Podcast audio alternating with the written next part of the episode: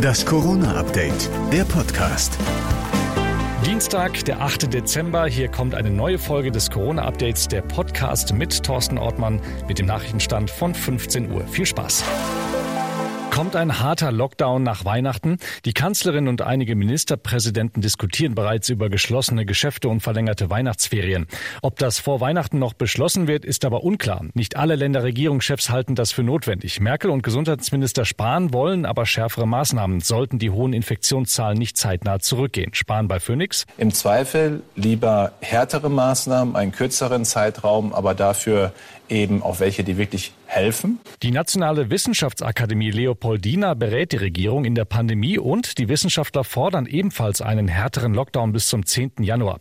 Zuerst sollte die Schulpflicht ab kommender Woche ausgesetzt werden. Nach Weihnachten sollten dann alle Geschäfte schließen, bis auf die notwendigen. Wer kann, sollte ins Homeoffice und Schulen sollten erst ab 10. Januar wieder starten mit Maskenpflicht.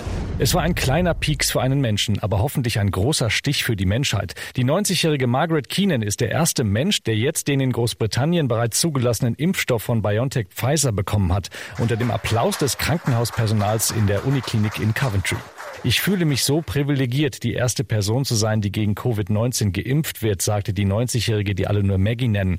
Der britische Gesundheitsminister Hancock hofft jetzt auf eine Trendwende in der Pandemiebekämpfung.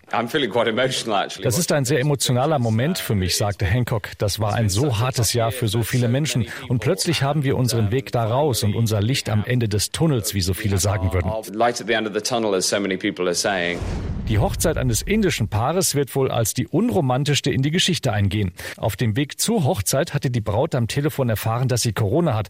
Statt die Hochzeit aber abzublasen, entschied sie sich für die einzig mögliche Alternative. Sie und ihr Bräutigam heirateten ganz einfach im Schutzanzug inklusive Masken, Gesichtsvisiere und Gummihandschuhen. Jetzt hätte ich dann nur noch gerne den Brautkuss gesehen. Das war das Corona-Update vom 8. Dezember und noch mehr Hintergründe zum Thema Corona hört ihr natürlich auch in unserem Hintergrund-Podcast Corona und jetzt. Und den findet ihr überall, wo es Podcasts gibt.